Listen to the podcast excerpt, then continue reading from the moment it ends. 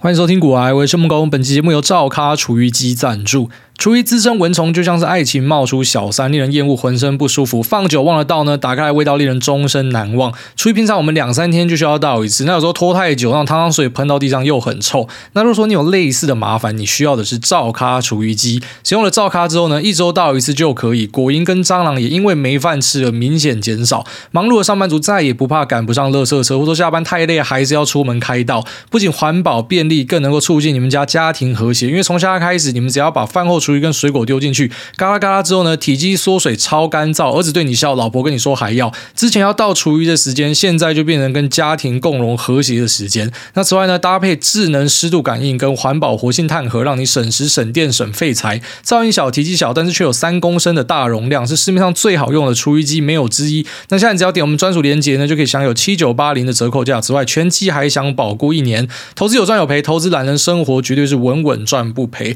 那现在这边在放福利给大家，罩咖要拿出一台罩咖厨余机来抽奖给大家。只要在我们的脸书贴文下方留言，tag 一位朋友，然后并且分享你今天晚上要喂罩咖吃的东西呢，那之后他们就会在我们的粉专去公布，诶，这一次的中奖名单是谁，在这边提供给所有有需要的朋友。好，那这个礼拜我姐招待我们全家跑去日月潭玩，那也是我第一次去日月潭，应该是第一次啊，没有跟我家人确认，就是有印象以来第一次去。那我本来以为日月潭是一个很小的地方，就想说嘛，不就是潭吗？不就是一个湖吗？好，然后在这个白天的时候呢，我老爸跟我讲说：“你不要整天都在那边耍废，你带你老婆出去走一走。”我说：“我老婆他妈比我还废，我就他骑脚踏车，他那边靠腰说骑脚踏车很累。好，不然你就开车游湖好了，逛一逛。妈，真的还好有开车啊！我们开车开出去，大概开不到五分钟，我自己觉得我开到晕车了。好，因为那个山路真的是蛮蜿蜒的，它那个沿着湖的那一条路不好开啦。啊，开开觉得头很晕啊！妈干，到底还有多远，还有多长？地图打开一看，不得了，才开了大概五分之一而已吧，傻眼，直接掉头回去，放弃，直接放弃任务回去。那在晚上的时候呢，就点了他们的 room service 哦，因为看到一个牛肉面。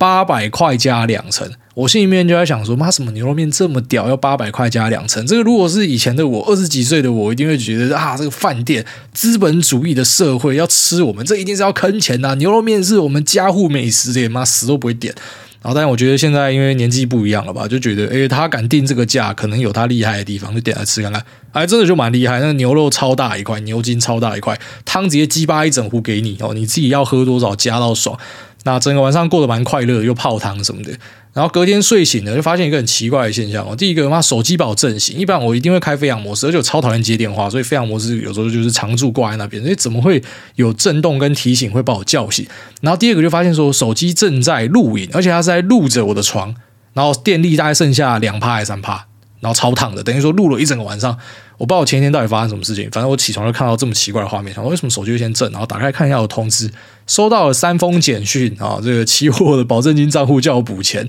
我完全忘记有那个账户的存在哦，因为我几个账户同时在运行啊。那有些账户基本上不怎么去管它，但是搞到被催缴，这正是我人生第一次。我之前都很自豪，也会在节目跟大家讲说，我这辈子从来没有被催缴过啊。就是你听了很多什么，哎，投资做得不错的，他们都跟你讲说他们以前破产过什么的，我就觉得还好，我不用经历那一段哦，还好我没有被催缴过，一直以来我都做很保守。我们身边的股友每个都嘛被催缴过，所以呃，这个很自豪的记录就在这边被破掉，因为完全忘记那个账户里面有买了美股的期货，真的是完全忘记这件事情。那买期货就算了。还没有设停损或停利，就是你应该至少要把价位挂在那边，因为你不知道你睡觉的时候会发生什么大事嘛。如果你有开杠杆的部位，你要有这个基础的素养。所以我犯了一个很初阶的错误，然后搞到说干他通知你要补保证金，我自己就觉得还蛮丢脸的啊。那其实我睡觉前的时候，当然也是有看美股，哎，美股就要盘整，就跟之前一样，反正弹上来之后就这边盘盘盘盘盘，然后没有想到就是哎那一天直接贯破月线往下冲，跌了两趴，台股只有跌一趴，台股相对应，那美股跌两趴，妈搞到不保证金哦，真的是觉得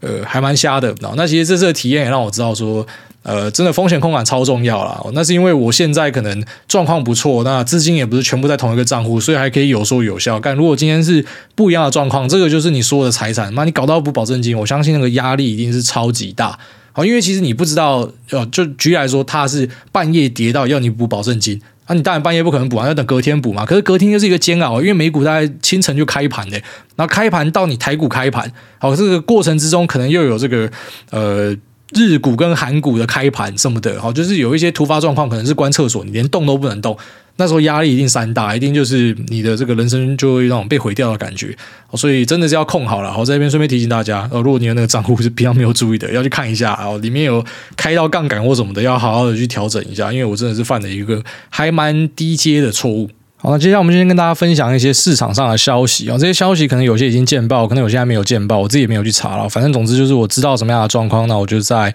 呃最近期的节目会跟大家分享。好，那呃希望对大家有所帮助啊。那你知道其实处理这些消息本身是还蛮棘手的。呃，我之前有一集节目跟大家聊到说，我刚进市场的一个心路历程嘛，然后可能去学基本面啊，去学技术面，看线图啊，怎么样看财报啊，学筹码面啊，然后那时候花蛮多时间去研究说各个分点，这个分点是谁啊？那这个外资券卖会怎么样影响啊什么的。然后反正就是弄了半天之后，当然你会发现一件事情，没有一个单一指标可以去让你达到获利，你一定是要各种排列组合。那你要怎么样去测出这种排列组合呢？当然就是你要缴学费啊，就是要被干过之后，你就会开始学到一些东西。那也不是说你缴了学费一定会学到东西哦，这个真的很重要，还是要跟大家讲。就我觉得股票市场并不是一个。你投入很多心血，你就一定会有所回报的地方。我必须很残酷的跟大家讲，它是这样的一回事。那当然，如果说你在戏棚下待久，你的机会是变多，没错。可是你也要确保说，你可以在戏棚下继续待哦，不要说什么每次出手都是啊大手大脚，每次出手都是杠杆杠满哦。那基本上就是保证你一定会在不久的将来哦，绝对会被扫出去，因为我们没有看过呃这样子的人是可以顺利的活下来的。好，那当经历过那一些菜鸡阶段之后呢，后来我也达到了一个当初自己不敢想象的境界哦，就是呃，本来我都会去希望说，如果有朝一日我可以认识一些大户，我可以认识一些啊什么交易圈的人，他们自己有一个 trading room 啊，然后或者是法人圈的人，那有多好？那等于是跟有内线一样。那最后面呢，如愿以偿哦，现在真的就是有很多这样子的线，可是最后面发现，哎，其实这个东西就如同前面那些东西一样，你还是没有办法找到一个单一的指标，它可以帮助你获利，或是一个非常强强劲的这个消息来源哦，它的东西准度很高，可是也不代表你会对。这是我前面讲一个很讽刺的，可能现在大家不会相信，你自己遇到才会相信啊，就是 open book 还是可以答错啊，你已经 open book，你已经知道说，看他这个月出会出多少台，你知道毛利是多少，你知道 ASP 是多少，甚至你知道下个月的营收是多多少然后你照你要的那个方向哦，因为我知道它营收很好，我就做多哦，然后最后面就被干到屎喷出来，你才会知道说这个世界之大，就不是像你想象的啊，我达到某个位置之后就怎么样。所以我觉得这跟人生有点像啊，就是你自己会想象啊，我等到我赚了这个一百万两百万之后我就怎么样哦，等到我怎么样之后我就怎么样，然后最后面发现这个世界真的太大了，有点像猎人啊，猎人就是这样的一个漫画啊。当你以为在这个小世界里面已经过得很好很好的时候，然后你就开始遇到了这个啊幻影旅团，然后你以为幻影旅团超屌之后，你就遇到蚁人，才知道说妈。那些蚂蚁仔才是最屌的，然后在蚂蚁仔之后又有更屌的，反正就是类似这种感觉，就是你会发现这个人生是还蛮困难的，一直都有新的挑战。好，那这些资讯面的东西呢，其实。那我相信大家知道，对你会有一定程度的帮助啦。因为我们在投资里面其实很怕瞎子摸象，就是如果你什么东西都搞不清楚的话，那如果你今天是要去持有一只股票，基本上都是抱不住啦。如果你是打短线的，是例外啦。但如果你是有那种要长期持有的心态，呃，你可能的消息来源就是 earnings call 或者说一些新闻啊，那这些东西可能也未必对你是会造成有很大的帮助哈。因为我们会讲说，其实美股很难找到 alpha 的原因，就是因为你知道的东西大家都知道了，所以我们还是尽量去找一些可能。可能别人还不知道的，然后期待这个东西对我们有帮助啊。但是我必须得讲，这个呃消息能力呢，还没有在我身上待超过可能五年、十年。可能五年之后，我再告诉你说，长期来看这个东西怎么样。就是当我们今天开发一个方法之后，都是要反复的测试，你要不停的试错嘛。然后你到最后面就可以大概归类出一个期望值。然后这个期望值是让你自己用摸的，那不是用想象的啊。就是你要自己去测试这个方法啊，交一点学费，然后发现说，哎，这个方法到底可不可行，那才可以去决定说，哎，我每一次下注要下多少。所以这都是一个过程啊，好，那我分分享资讯的目的呢，其实是因为我发现这已经变成一个良性循环了。但我今天分享一些东西，如果是我讲错的，或者说有更好的。那我们的听众就会回来跟我讲哦，就丢个名片，或者是跟我自我介绍一下，然后说：“哎，癌大，我觉得你讲的东西，呃，这个地方有点不太对，或者说，挨大，我觉得你讲的这是对的，但是我还有更屌的挂哦，就是因为这样子抛砖引玉，我自己获得很多东西啊，所以呃，近期开始在节目上会讲一些比较，就是呃，可能一般散户是没有办法获得的资讯。那当然有些可能已经见报了，已经见报的，你就可以视为说有机会已经 pricing 的那个就听听就好。那如果你发现是还没有见报的，你可以稍微评估一下，但是也不是代表说你听到了某个，就像说坏消息，就代表它一定要跌。好消息代表一定还要涨，不是这样子。因为有时候 open book，当已经你知道它的营收是多少，好，那你觉得这个是好的营收，你压多，哎，照样就是崩到你脚麻。所以这种东西非常难判断。好，那首先第一个消息呢，就是 NVIDIA 的呃，这个四零系列呢会递延，哦，之前是一个谣言啊，现在应该是确定的，就是它会有一个递延的状况。那递延的状况一部分可能是因为公司要清掉库存啊，然后因为这个库存的数量现在已经开始拉上来，然后另外一个部分可能是因为呃现在丢出来的话销量未必未必会好，因为目前我们知道这个通膨状况严重啊，已经有影响到一些消费者的信心啊。那再来就是呃，目前我们也没有看到三 A 大作，虽然这个。理由应该是比较弱一点哦，因为之前没有三 A 大作的时候，也是会出新的卡，所以可能是一些综合的原因之下，公司就决定要先稍微暂缓这件事情。那目前我们也知道说，NVIDIA 遇到 Hiring Freeze 的状况哦，其实跟很多的大科技公司，特别小科技公司更明显，大科技公司有，小科技公司更是超级的明显然后，就是大家已经暂暂停去招募人了，就连 Intel 哦，它也遇到了类似的状况，所以呃。当今天去冻结人事之后呢，可能就是说这个企业已经进入一个防守状态了，所以它在一些呃动作上可能就会变得比较保守一点哦，所以呃我们可能就会开始看到一些这种 self-fulfilling prophecy 啊，就是我们之前本来是预期说，诶，可能经济有机会会进入衰退。那可能是等到升息升到某个程度过分的啊，然后最后面就遇到衰退，就最后面发现是怎么样？其实升息才刚升没多久，缩表六月才开始，根本市场上还一堆钱哦，逆回购的数字还超级高，但是企业们他们已经去预期这件事情了，然后所以很多已经提早就在动作。那提早动作之后，就会变成一个连锁反应，好，好像现在整个这个业内真的是没有半个好消息，而你真的就会看到很多坏消息开出来哦。那我觉得这是市场本身的一个自我修正，就大家从本来很蓬勃发展到现在开始啊什么。去库存啊，然后去呃更保守的看待未来，可能去降 OPEX、降 CAPEX 什么的，那这些东西可能就会导致说，诶，他们会更快的去修正到该有的位置哦。但我们也希望说，股价可以这样子这样子做啊。好，那这个 NVIDIA 递延当然对它的下游的公司也会造成一定程度的影响啊，因为目前已经是雪上加霜的一个状况，然后现在要再额外再加冰雹下去，我觉得这还蛮可怕的。那我们之前跟大家提到说，你可以期待有便宜的显卡，那相信大家都有看到，这便宜的显卡真的就是全部都丢出来了。那显示卡公司这 AIC 们呢，他们的获利方式就是说，他去买晶片哦，像 AMD、像 NVIDIA 买晶片，片买了之后就把它封装成自己的显示卡，它可能有些装两个风扇，有些装三个，然后就拿去卖嘛，有些装个灯条，像装灯条的，我就会买啊。好，那那这些显示卡公司呢，其实他们之前的毛利数字很漂亮，我们大概在可能几十集前之前就有跟大家提到说，那个是呃，因为他自己在那边涨价了哈，就是其实未必是上游的 NVIDIA 或是 AMD，就是你你不会说什么，你看到他们要因为这样子毛利大爆升，因为他们可能根本没有去动它的 MSRP，他根本没有去动它的平均售价，哦，它的这个出厂建议零售价，它这个价格的变化其实来自于这一些啊显卡的通路，他们自己去调涨价格。所以当今天显卡的价格恢复原状的时候，当然第一个首当其冲就是你的毛利怎么来的，你就怎么样还回去。你是调涨回来的，当然这个调降下去之后呢，你的毛利就要全部吐回去哦，你这个价差就会吐回去。所以呃，像是二三七六啊，技嘉开出来的成绩就是跟屎一样烂哦，基本上直接打回原状了。那像在这个时候，我反而会期待说。呃，等到公司的这个数字开始开得很差的时候，可能哦，可能其实那个底就是还蛮近的。那么这个底，当然不是跟你讲说股价的底啊，我就说这个那显示卡的调整呢，可能就已经是现在进行式哦，然后之后可能不久将来就会看到底了。那股价可能也会在更早去反应。好，这个是我们会这样去期待它。好，下一个消息来源呢是来自于中国这一边哦，就中国的供应链朋友那提到了 Meta 哦，就是以前的 Facebook。那有出现的一个还蛮严重的状况，就是他们把正在开发中的产品哦，有五六件。就是他们有经手的，可能有五六件，知道的有五六件。那这五六件里面呢，有超过一半以上，目前已经被 Meta 给砍掉了。包含说，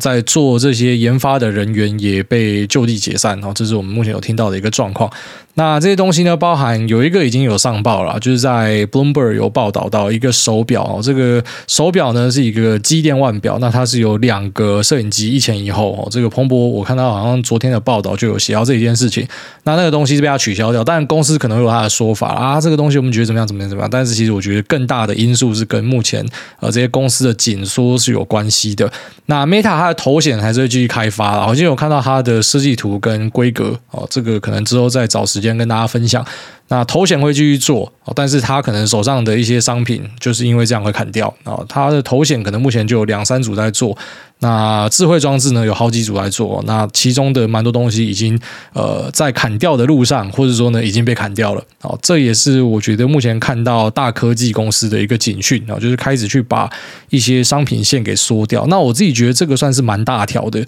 就如果说你今天是把 OPEX 哦，可能人员的支出往下修或怎么样的，你开始去裁掉一些公司表现没那么好的，像是啊 Tesla 可能去裁掉他们公司的后段班十趴的人啊。之前有跟大家讲到那个裁员事情的分析嘛，那最新是有这个特斯拉的员工，然后在美国的员工，那有私讯我跟我讲到说，其实他们每年本来就会裁人啦，所以他们其实还不太清楚说马斯克家讲的是什么。就他本来每年就会裁掉，可能表现没有这么好，那个 performance review 两次没有过的人就会被 fire 掉，所以大概也是十趴。那这次又在说要裁十趴，所以是呃除了那个十趴之外再裁十趴吗？这个他们公司内部人也不清楚。那像这种我就觉得还好，好，但是如果像是脸书这一种，就因为他已经在转型中了，他已经不想要像之前那样子全部都依赖广告收入，开始要去拖一些硬体。那这硬体，它现在把它裁掉，其实我觉得这有点类似掉入一个恶性循环。就你需要开发新东西，需要去开发新的获利来源，但你现在要把这个开发的东西给收掉。那当然，我们希望说你收掉之后，呃，你前面的啊这个广告的收入也不可以萎缩太快，不然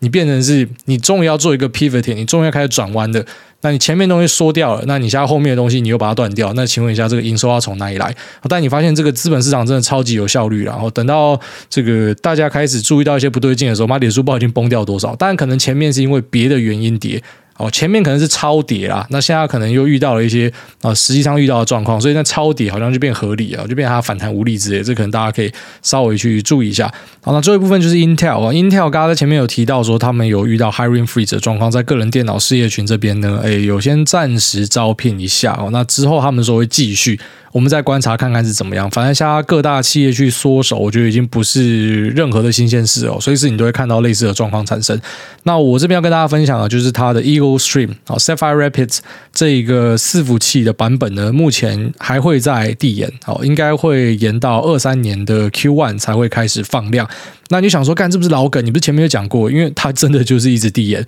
哦。可能我去年跟你讲是它第一次递延，然后后来第二次、第三次，然后现在这样递延哦。所以这是一个比较棘手的一个情形哦。对于 Intel 来说，绝对是比较严重一点。那对于它的供应链来讲呢，有些是有在正常拉货了，啊，有些可能就会遇到啊，它的营收会往后才会认进来哦，因为这个状况都不一样了，它已经往后延了。那当然这一条线比较 tricky 一点哦。目前我听到三种说法，那一个说法呢，就是首冷供应链的好朋友哈，然后跟我讲说，他们都有抠公司的，应该没有这样子的状况哦。因为 Intel 它的发表会就跟你讲说会照照常啊，然后它是按期的，所以没有问题啊。那这个供应链这边也说，目前没有听到什么样的状况，所以他说啊，那个消息应该不是这样子哦。即便可能有些新闻在报，他说应该不是这样子。那另外一条线听到只是讲说，诶，在 CSP 这边哦，就是 Cloud Service Provider，像是 Amazon，然后像是呃 Google。好，然后像是 Azure 啊，他们会继续，就是说他们目前的呃发货呢，并不会受到太大的影响，受到影响可能是 Enterprise 端。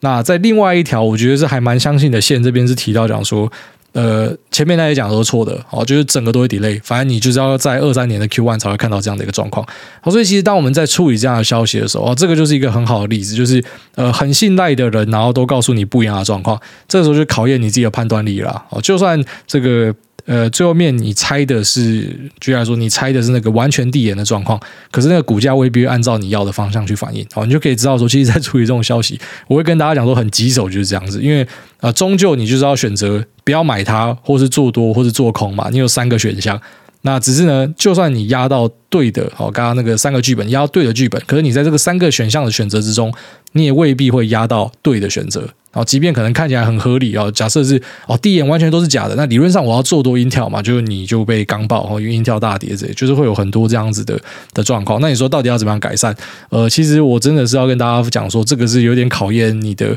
你可以讲说是你的能力，你的运气。甚至就讲白一点嘛，搞不好是你的祖先有在烧香哦，因为这真的很难说。就是一样的朋友哈，一样的股票圈的人呢，大家都知道说我们彼此是还蛮不错，都有一点实力的。那可是当我们今天遇到一些状况的时候，大家也会有意见分歧啊。那意见分歧，当然对的人就是赚钱嘛，啊，错的人可能这边就是赔钱。就我们到现在都还是要面临这样的一个状况。然后那所以稍微跟大家讲一下，就是目前我们知道的一些情形，所以希望可以帮助大家在那不管你是做这些呃。品牌端的个股，好美股，还是说你是在做台湾的供应链，那你可以稍微的当成是一个啊参考的标准。好，那接下来我们再跟大家讲一下目前的盘势啊，就是我们已经看到，呃，像是纳斯达克，我们家都以纳斯达克为主好了，就是因为美国我们最主要在看科技股嘛。那纳斯达克从这个呃，就是礼拜四那一天跌，好，然后昨天又跌。好，礼拜四跌的时候，就是我早上收到要叫我补保证金，然后后来赶快去处理部位嘛。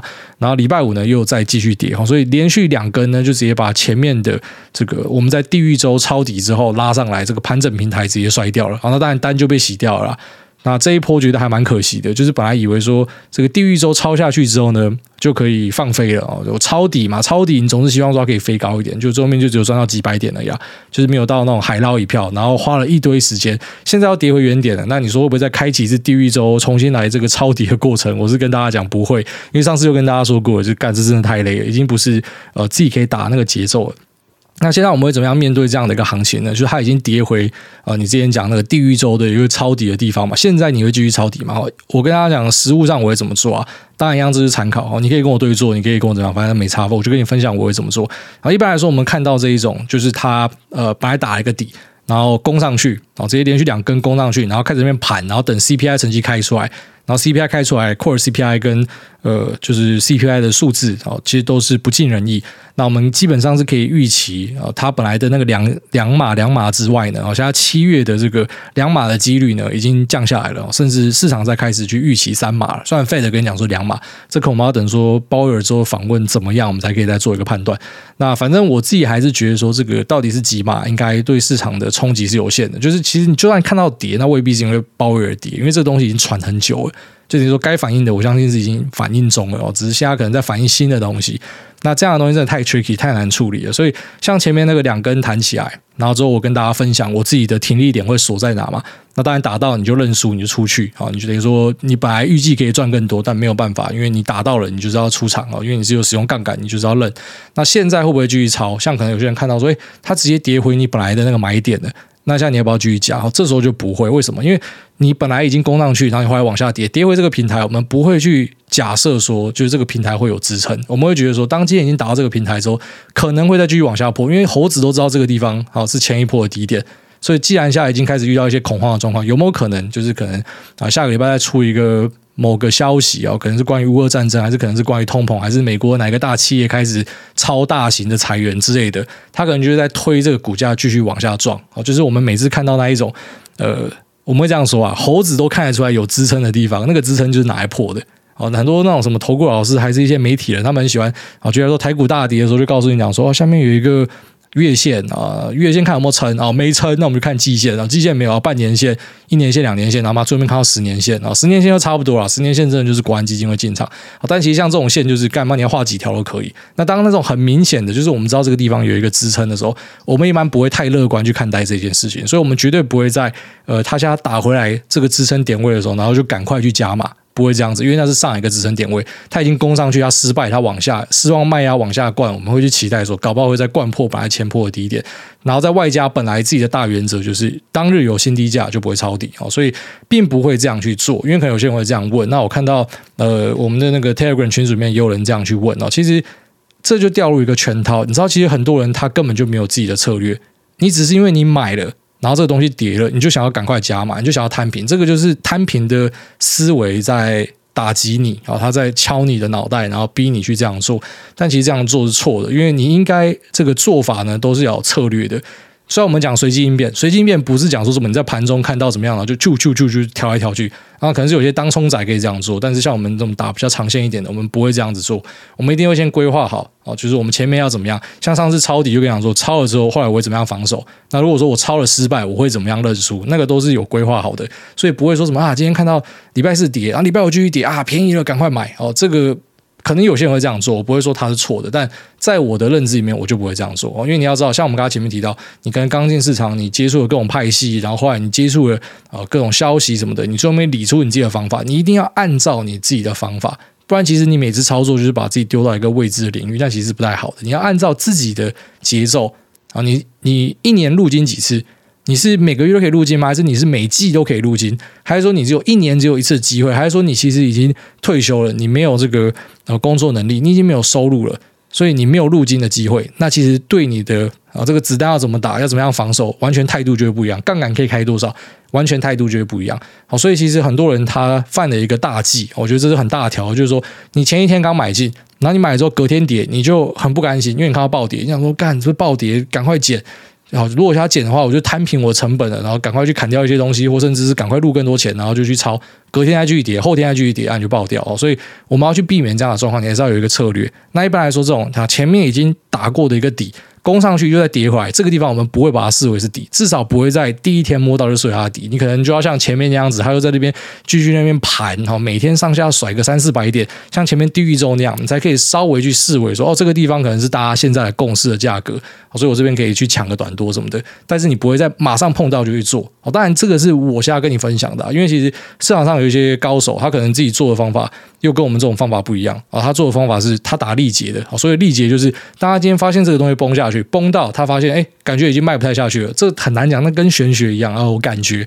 呃，他这样讲，所以你就觉得说他很胡乱干，那绩效真的超，他真的赚很多钱。然后他就是觉得这个地方是卖压的极限，所以他这边赶快抢一个短多。那跟我的逻辑又不一样。好，所以其实你最主要还是要找到自己的逻辑啊，因为我可能发现这种，呃，当盘势不好的时候，可能很多人就会开始冒出一些胡思乱想。那我觉得这个长期对来说是很伤的。好，其实如果你可以把自己的部位控好，所以部位控好就是说你很明确的知道。你要怎么样继续做下去？好，这个一二三四五六七八九怎么样？每个步骤是怎么样？那你也不会去怪说什么啊？今天是谁在喊多？张席还是艾谢克？他喊多，他害我做多，妈他看错了。像我就不会跟你讲说什么谁看错，根本不在意你看对还看错，根本不在意巴菲特还是 Howard Marks 还是谁看对看错，因为对我来说，他们就是一个参考。我专门要做自己的决定，因为我的资金跟他们资金不一样。那我的这个部位的大小也跟他们不一样，所以我不可能跟他们做一样的事情。好，就算他真的是这样做，他没有骗，他真的这样做，可是不代表我可以这样做。好，那这个是还蛮重要的一个观念，在一边顺便分享给大家。因为我们昨天看到这个美股的状况不是太好，那你说到底下这个东西要怎么样结束？呃，一个方法是。呃，可能市场上期待啊，就是我至少要看到通膨的数字是拉平啊，但是我们现在是看到这个五月的数字还是在往上，那接下来可能大家期待六月，可是问题是油的价格停不下来啊，所以会不会这个六月价格六月的通膨会继续上去？我们真的很难讲，但这是市场的一个期待啊。然后，然后另外一个可能就是比较偏价格面的，就是每个投资东西我们都知道说，呃，它其实没有绝对的好坏，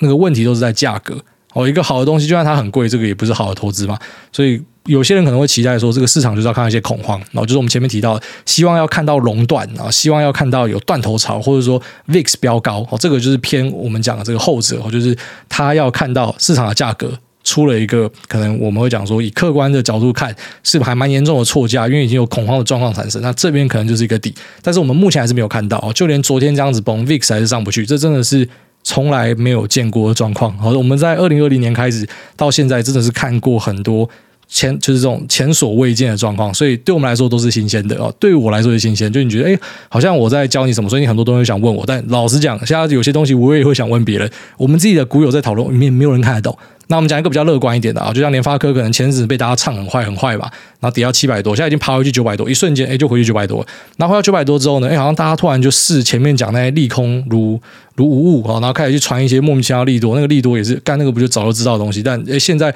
涨起来了，大家都觉得它合理了嘛。那我们也看到联发科有一个很严重的正价差，其实超罕见的。联发科一般都是逆价差，但我们现在看到一个很严重的正价差，所以这也是看没有看过的事情。而且它除息除这么多，所以它更应该要有一个比较大的逆价差。它却是一个正价差，就是呼噜里在卖什么药，干也不知道。我们身边朋友讨论，妈真的也不知道到底发生什么样的事情。好，所以其实真的在近期，我觉得是一个啊，对于市场来说是比较困难的时期。其实这个东西可能讲半年了，因为它就是难的半年。那对大家来说可能有很多的考验，但是我觉得其实最重要的还是呃，在这种可能状况很不好的时候，然后去明白说你自己的能耐到底在哪里，你可以怎么样的撑过去啊？那最好是不要影响到你的生活。怎么样不影响自己的生活呢？然后举例来说，如果现在会影响到你生活，可能就丢太多钱在市场里面了。那你只有在空头才可以去感受这样子的一个状况。然后在下一次多头的时候呢，啊，可能就不会膨胀，因为你看过这样子的状况，你知道说这个市场没几年就是这样子，而且可能有些年会非常严重，像二零二二年就是非常严重，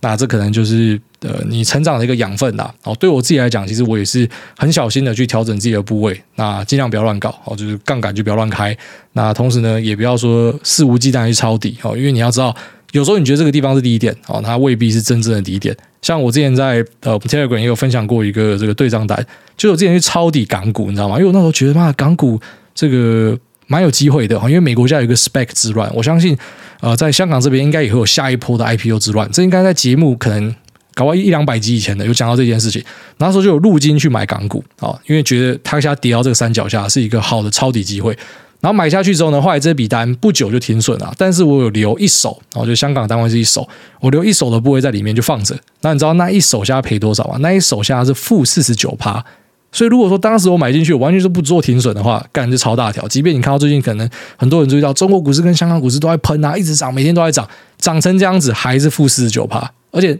那时候是看起来是超低的位置。好，所以真的不要去低估市场可能会对部位造成的破坏，因为你有时候觉得这个地方是底啊，了不起，还下去三趴五趴啦，就最后面就这次不一样崩烂。就算十年后你回头看这个地方只是一个小山谷，好，十年后可能涨很高，可是，一样你在过程之中，假设你爆掉，你就结束了啊，你本金只要有很大的呃十本，很大的亏损，你就结束了。然后，所以这个真的是非常重要的观念，在这边分享给大家。好，那接下来我们进入 Q 的部分，第一位 C H 底线 L，他说都快年终了，怎么还没有宇宙大博盘？问得好，我也想问说，到底什么时候会勃起？赶快叠一叠，叠完，然后拜托。然后他说，挨大五星吹起来。小弟近期在思考一个问题，小弟买入了发哥期货，近期要除权息了，觉得蛮开心的一点是，期货直接加入到我的权益数保证金的部位，还不用抽税。那想请问一下主委，关于股价推估以及除权息的影响。去年发哥赚七十块，最高的股价到一千二左右，本一笔推估起来大概是十到十七上下震荡。那今年假设会赚八十块，如果按照本一笔区间来算，股价。可能落在八百到一三六零之间，但是今年除夕七十三块，代表股价除息后隔天会直接跌掉七十三块。那上述预估的股价区间是不是要跟着做修正，还是说填息之后一样可以按照这样的方法简单估价呢？那最后想问，癌大都会从哪里得知一些供应链或是稍微难比较的产业分析呢？例如手机可以看跑分发热，那网通要怎么看各家表现的谁比较好呢？是看市占率吗？还是 ASP 之类的？好，期待发哥 Flogic WiFi 六晶片表现可以碾压大家，谢谢大祝福大全家身体健康，炒股顺利。好，那他上面先讲那个期货跟抽税的问题哦，这个请低调，反正你自己知道怎么样就好。然后下面呢，啊，他讲到说。这个发哥除息，因为除很多钱嘛，所以会不会因为这样子估值要做调整？基本上是不会这样看。除息是一回事哦，跟他的呃 EPS 呢，还有预估的股价是完全两回事哦，是没有没有没有关系的。我们不会这样看它。然后再就是他前面有提到说七十块，所以股价的区间是怎么样怎么样之类的。我建议大家，当你要给一个公司的股价呃一个估值的时候呢，基本上不太会用当年的。呃，这个 P ratio 就是你不会用当年你算的 EPS 去估，因为当年的大家都会的啦，所以一般我们一定会看一两年之后。那你可以估更远的，你可以看更远而且看得准的，那这个钱就是你在赚啦。哦，所以一般不太会用当年的，所以其实发哥的那个呃价格哦，今年可能最高到一千两百嘛，呃，应该说去年就去年底今年初左右，那那个价格我们会把它当成是就是当时是二零二一年嘛，所以我们是看二零二二年会赚多少钱去这样给他。那现在我们要去估发哥，可能会用二零二三去给他，一般会这样子，就至少是看一年之后，那有些甚至可以看到两年、三年之后，像是 ABF 载板哦，所以如果你只看当年的话，会不太准，因为有时候有些公司它当年赚很多钱，可是明年它赚不到这个钱，那你就会掉入一个我们讲的价值陷阱。然后下面来讲说是会从哪里得知一些供应链或是比较难的产业分析以后，还是推荐地毛站长，真的是一个非常优秀的呃产业分析师。然后再就是呃。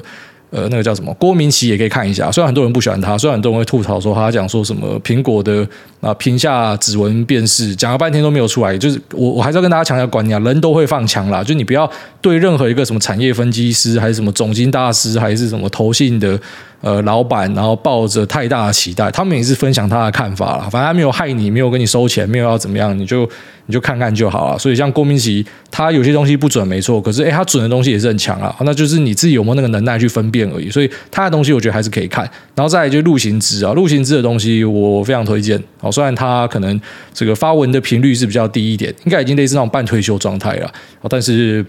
呃，它对于一些供应链的剖析也是非常强大的。然后再就是说，网通这部分，呃，要怎么样去做比较？那这问题问的比较大一点，就是你要先去跟我定义说，你讲网通设备是什么？因为网通是一个很大的集合。你是讲说 WiFi router，还是讲说车用以太，还是说晶片？那还是你在跟我讲说 server 相关的网通设备？那我们拿最后一个举例，如果讲说 server 的网通设备，那可能大家会想到的是这个 switch 嘛，就是交换器。那这个交换器现在从一百 G 转到四百 G，那第一个问题就问你，那请问一下，现在四百 G 市占最大是谁？技术最领先是谁？好，那毛利最高是谁？获利最好是谁？哦，就是你要有这样的一个素养，你要可以去分出说，哎，谁的状况是比较好的？那我直接跟你讲答案，你像目前可能最好的就是智邦。哦，可是智邦就代表它一定可以买吗？那你就会发现一个有趣的事情，如果你把智邦的 P ratio 拿出来算，你就发现说它很贵啊，它相较其他公司它很贵，所以其实市场真的是蛮聪明的啊，哪个东西最厉害，它的估值真的就会垫到比较高一点。那如果说你再去追它的话，未必会有优势啊，因为如果今天被人家超过的话，可能就会遇到一个什么估值修正之类的，所以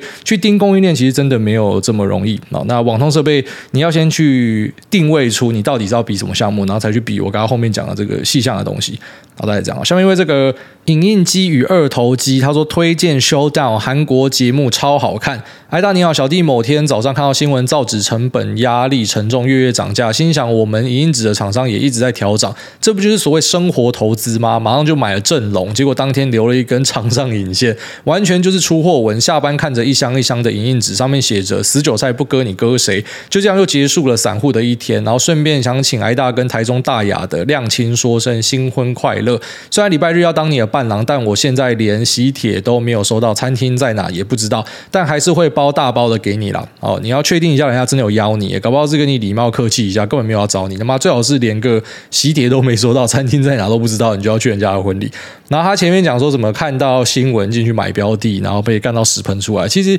不要怪新闻啦，我随便都会给你举例说，有一些新闻爆出来之后，这个标的后面还是涨了三十五十趴。所以重点是你怎么样去解读，你怎么样去看待它。反正你看到新闻直接冲进去买，你什么都搞不清楚状况的，你就注定会输钱哦。你一定要大概的知道目前的状况是怎么样。然后他讲到说这个上影线出货，这边要跟大家讲一个很重要的观念。我记得我早期的节目有跟大家提到。上影线绝对不代表是出货，下影线也绝对不代表是支撑。你去问任何稍微有一点资历的交易人，一定会跟你讲说，你要等隔天确认。好，虽然听起来像废话，但是我跟你讲，当你悟到了这件事情，你会省下很多的呃，怎么讲，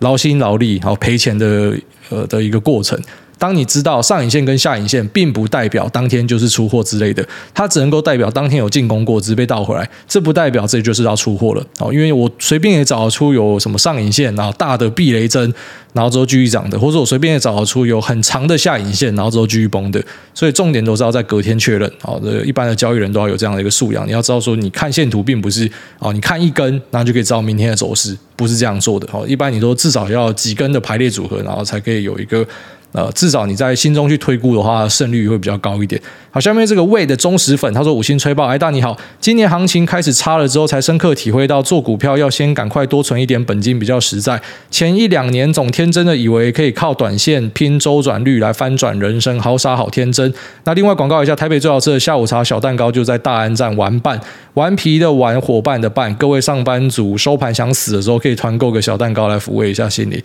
好啦，前面提到说多赚一点本金比较实在，然后这本来就是真的啊，因为你本金多的话，它可以让你有呃更好的容错机会啊。就是说，有钱人家的小孩当然创业也是会失败，当然炒股也是会失败，也是会赔烂嘛。可是重点就是他可以比你有更多的机会。简单来讲就是这样。但是就算你是有钱人家的小孩，你要那边大手大脚、大进大出，你还是很高的几率，很快就把自己的钱败光。所以其实钱多跟钱少的差别，就是在你的第一步啦，有点类似是。毕业之后，你的学历，啊学历会在你的第二工作造成很大的影响。但是你第二、第三个，你还是讲不出你工作到底做了什么，你只讲得出我是哪里毕业的，我很屌啊，基本上对你来说一点帮助都没有啊。所以我觉得这个本金的部分呢，呃，当然如果有的话是更好，那如果没有的话，就是好好的累积。哦，可是不代表说小本金就不可以把交易做好，因为以前你可以把本金太小当成是一个失败的。理由你要怪他是可以，因为以前台股的零股交易是不发达，是不方便的，所以有些东西你要买，你买不到零股，那你就觉得很难处理，在配置上要调整什么都很难。可是现在零股是盘中及时就可以买了，所以。不管是多大张的股票，基本上你都可以买进去配置。所以现在开始，基本上已经很难去用呃本太小作为你绩效不好的借口。哦，这已经是完全没有关系了。但是呢，累积本金真的很重要。哦，这个我一直跟大家强调的观点。所以，我们节目不会一直跟你推广到什么，哦，要怎么样从二十万翻到一千万。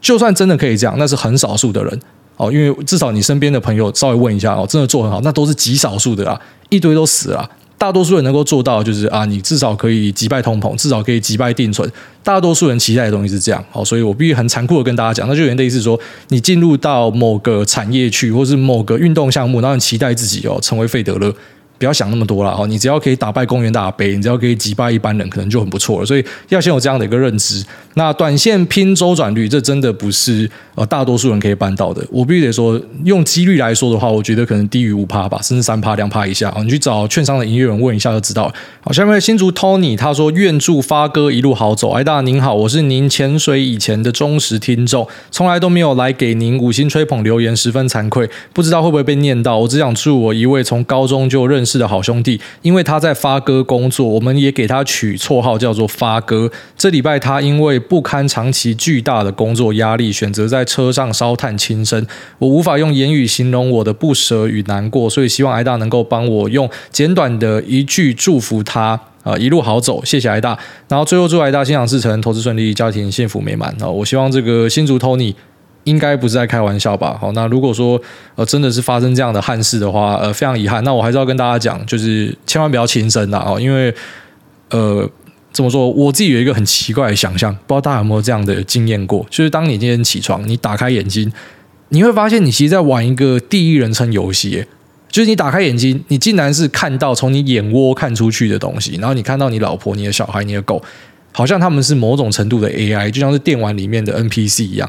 所以有时候我自己都会幻想说，当我自己挂掉之后，这个世界是不是就消失了？当然不是说自己很重要，这个世界就会不见。但是我认知的这个世界，我看到的这个地球，我所知道的空气、水跟太阳就消失了，在我的意识里面是不见的。所以对我来说，这个世界就是不见了，没错。所以当你今天真的从世上不见之后，其实所有东西都再也不再重要。当然，这可能是有些人的目的，因为他真的觉得生活中的压力很巨大、很庞大。那我这边能够讲的就是，我觉得，呃，不管你面对到多大的一个压力啦，哦，因为我们都曾经有那一种感觉，这一次过不去的感觉。我最早最早在国中啊，我国中遇到一点事情啊，那真的就觉得这一次过不去，妈不想活了，就有这种感觉。然后后来还是有遇到几次，就是一直会遇到这样子的事情，那就要很快的把它调试过去。那我觉得听歌可以帮助很大，所以我以前很喜欢电台司令的歌，但现在也还是啊。那就电台司令，呃，就 Radiohead 啊，他的一些歌呢，你可以感受到那一种。就 Tom York，他真的把他灵魂唱出来，他灵魂是满出来的。你可以感受到那种你被压抑到一个极限之后，你非常的压抑，你非常的郁闷啊，然后突然一瞬间把它炸出来。所以我很喜欢那种很难过的歌，听起来很难过的歌，像是有一首叫《No Surprise》，你听起来觉得干这首歌超难过，可是同时间这个难过的歌也为你带来了很大的快乐，就是那一种你真的被压到很小很小的时候，然后一瞬间解放那种感觉。好，所以其实每个人都会承担很多的压力，生活中都有很多压力，千万不要寻短，因为有很多在乎你的人，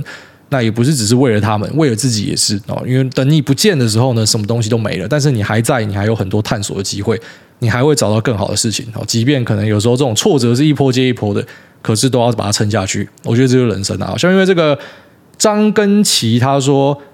泰勒就是我。那诸位晚安，我是一个大三生，进入股票市场四个月，目前都只有买零股。那零零五零跟零五六还有台积电，大概一个月有五千块可以投资。想请问有什么建议可以提供？那目前报酬率是负三点八趴，投入三万五千元。谢谢艾大。呃，这个大学生已经讲过几百次了，乖乖的去 K 炮，乖乖去过生活，乖乖去玩你的社团。然后大学投资呢，不要变成你生活的一个本质，也不要变成它是一个核心，除非你真的真的很感兴趣。那你说，如果真的很感兴趣，这有没有什么建议？没有什么好建议的。你做的事情是还蛮保守的。但我还是觉得很多东西真的是过去之后就回不来了。你去问很多上班族，他一定会跟你讲说，大学就好好玩呐，因为你出来之后呢，很多东西是没有办法重复的，没有没有办法再像以前那样子无忧无虑了。所以在大学的时候呢，真的是好好享受生活，这才是最重要的。下面这个安卓用户特地买 iPad 来推爆。竹北京城武来报道，五星吹吹吹吹，第三次留言。那人生目标是提早退休，跟老婆两个人都年纪四十岁，从二零二零年六月开始借贷投资，总共台股部位一千四百万，那其中原屋融资加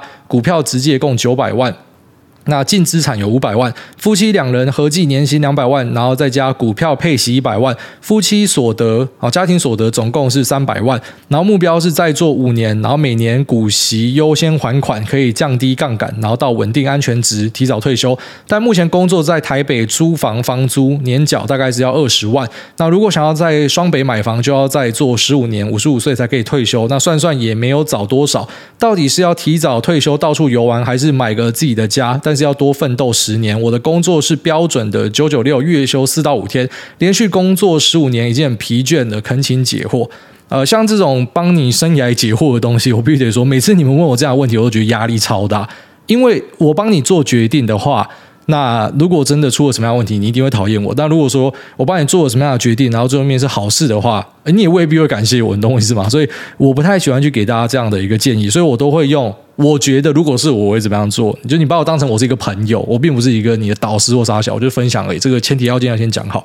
然后这个是一个很好的问题啊，好，就是说。之前在 Instagram 上面又有一个人私讯我，他讲一个蛮有道理的东西。他说：“哎大，现在每个人在讲投资的都在讲说，我们要怎么样去累积，然后可以让我们退休之后再怎么样啊？可是我就是不想要退休的时候再花钱啊，我就想在年轻的时候花钱啊。那我如果要这样做，要怎么做？我是没有回他啦，因为我的那个私讯真的太多，很多我都看过去笑一笑而已。但我觉得他问的东西跟你问的东西其实很像的，就是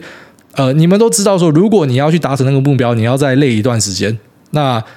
你可不可以活到那时候都不知道？我们讲难听一点啊，你你会不会活到那时候你都不知道？就算你可以活到那时候，妈的干身体出问题了，单单突然爆掉一颗，还是说脚断了，还是说怎么样的？就是各种意外，然后让你啊，就算你真的达成那个目标，可是你反而已经没有那个状态去享受你达成那个目标之后的一个奖励。所以我非常不主张大家去延迟享受。然后这可能是很多人家主张的，哎，我们就是现在先去卖干啊，再多打工几年，等到我四五十岁不能做的时候，至少我有一笔钱啊，我再去什么爬山。这个是很蠢的事情啊！这个世界实在是太苦短了，所以我在这边给大家的建议就是说，啊，不管你做什么样的决定呢，那你不要太刻意的去延迟享受。当然，你不要铺张奢华，铺张奢华是你真的赚很多钱在想这件事情。但你有想做的事情，你不要把它 delay 掉，就你不要觉得说这个东西可以等我退休之后再做。那因为你要知道说，当你今天去承担这样的事情，你要面对的风险，并不是说它只是单纯的递延而已，而是在过程之中，如果发生了什么样的事情，你会不会后悔当时为什么你没有做？好，所以你该做什么东西，想做什么东西，都是要先去做，不要去延迟递延你的这个啊各种想要的欲望。哦，这个欲望只要不是很铺张、很浮夸的，我觉得都应该要先做。所以你想要到处游玩就去吧。那没有必要说什么去弄一个什么啊自己的家，不然就是折中一点哦。折中就是那可能家就不要找双倍，再稍微出去一点点，那这样会不会让你更轻松哦？如果会的话，可能这也是一个不错的选项。反正我觉得生活是最重要的啊，我们活着就是要为了生活。那生活先把它过好之后，我们再去考虑其他东西，就是也不要太压抑到，就是你可能每个月都非常的省吃俭用，然后所有的钱都啊可能去丢投资，或是拿去付房贷。然后想说，等到六十五岁，我就我就稳了。就你活不到六十五岁，然后你这辈子就是在工作跟缴房贷，然后跟把钱丢到投资里面，然后可能看着那个账面数字跳来跳去，可是你从来没有花到过。好，所以这是很重要的一个观念。那我这边分享给你。下面为这个洛黎的娘，她说我老公生日，他是你的大粉丝。明天六月九号是我老公的生日，然后你的节目每一集她都不会错过，她是你的超级大粉丝，每天边戴耳机听您的节目，然后边开心收拾厨房。当了您的粉丝之后，他都不会跟我吵谁要收厨房碗盘的，真的是太感谢您了。然后明天六月九号是他的生日，可以借由您的节目跟他说声生日快乐吗？他一定会非常开心。那这应该是他最爱的生日礼物了，谢谢您。他叫 Water 啊，Water 洛黎的娘要祝你生日快乐。那也谢谢你一直支持我们的节目，然后希望你在收拾厨房的时候可以找到人生中的这个乐趣啦，然后一切平安。下面因为这个介夫被揍死。哦，Jeff Bezos，他说相约去巴迪爷爷墓地挖钱。谢谢大家推荐欧照，让我可以跟露丝学习把 fuck and shit 念得很流畅，那且可以带入任何句子去回应你讨厌的人，真的很棒。在这边推荐给需要学英文的朋友，每日一句：If you wanna stop me, you're gonna have to fucking kill me。哦，这真的有画面，完全有那个 那个露丝在骂这句的的脸。他真的长得很像贾斯汀，你们不觉得吗？Justin Timberlake 哦，大贾斯汀，我觉得他们两个长超像的。然后说，请问艾大如。二三年后，战争、疫情、封城陆续结束，一切回归正常。那 short 因这些事件而涨的船产跟原物料，像是船、飞机、旅游跟肥料，会比面板 NB 来的有肉吧？大盘指数进入慢牛，挂号偶尔长期停滞的状态。相较于二零跟二一年各种涨的盘势，接下来的行情在观念上，挨大今天要如何调整呢？Thanks。然后上集听挨大说市况不好，但抄了些螃蟹球经发哥在 PR 十，那这个反弹让我有大多的。口感。By the way，彼得林区说投资前要先买房，那这半年下跌的确，呃，感觉到有房底气足，在这边感谢爸妈帮买，让我不用睡公园。好，这个有这种爸妈真的是羡慕嫉妒恨。然后这位仁兄的观察，我觉得在蛮准的。我觉得他挑的这些东西，确实是我会想把它放到我的 short 部位里面。哦，就是说，如果行情没有是大疯牛行情的话，那应该就会继续把我的 long short 部位维持下去。我是打算使用那个航运的期货作为一个对冲下档风险的工具啊，虽然它还没有推出。那只是很怕说那个东西推出来之前会不会航运就先崩掉？因为最近拜登已经压起来了，我们都有注意到马士基跟这个 ZIM 哦，美股的一个航运股啊，干基本上跌烂了。那台股的航运股还算是相对有撑的。那去空这样子的东西可不可以？其实，在概念上是可以的。简单来讲是这样：当一个东西是因为某个事件而起，那这个事件是一个突发性的事件，而且你知道它不会从此去形塑我们的世界变成另外一种。就是怎么讲，每个东西涨起来之后，老板都会跟你讲这是不一样，这是我们会跳脱景气循环股，然后你最后面就发现说干你娘的，每一次都买一样哦，所以有些东西它最终就是躺回去啊。航运股以前都是十几块是有它道理的，但是你当然你说呃它会很快就躺回去十几块吗？我觉得不会哦，一定还是会再撑一阵子，因为有结构性的改变哦，因为这个环保船等等的一个概念在，所以我相信它会呃慢慢的去可能收敛它的净值那一些，然后但是不会到一次把它崩掉，所以拿它去对冲一些下档风险，作为配置上的一个工具，或许是可以这样考虑，没错。旅游我觉得是还好，旅游可能是现在正要进入复苏。假设我们没有进入衰退，大家没有变很穷，那旅游这个是可以看多的东西。但是船跟飞机呢？其实你知道，飞机它受惠并不是因为呃什么终于可以载人之类的哦。其实飞机也是在涨附加费啊，船也是在涨附加费啊。那船更要小心的就是说，拜登现在用政策面去介入它，他要去打这些船公司。他已经讲说，你们在赚暴利了。哦，蛮屌的，蛮狠的啊。然后肥料的话，我也是觉得会下去。然后再来就是 NB 跟面板的话，面板下半年确定还是会很差哈。那 NB 的话，可能库存调整会到明年的可能要下半年以后。我们知道有一些厂哦，这是不方便说是哪些厂啊，它的库存是已经堆到可能要一两年以后才可以把它消化掉，非常夸张的一个境界。那这可能是大家要小心的啊。所以去挑一些没有那么好的东西，当成是你的多空配置里面的空。哦，要记得这个空未必是你期待它一定要崩烂，它只要表现相对弱于大盘，它就可以拿来做一个 long show 的对冲配置的一个选择。哦，所以他挑的这些东西都是还蛮不错的。就前面除了旅游我会有一点意见之外，其他我觉得拿来当成是 long show 里面的 show 都是合理的。哦，所以大概就这样子。那这边现在就在这拜拜。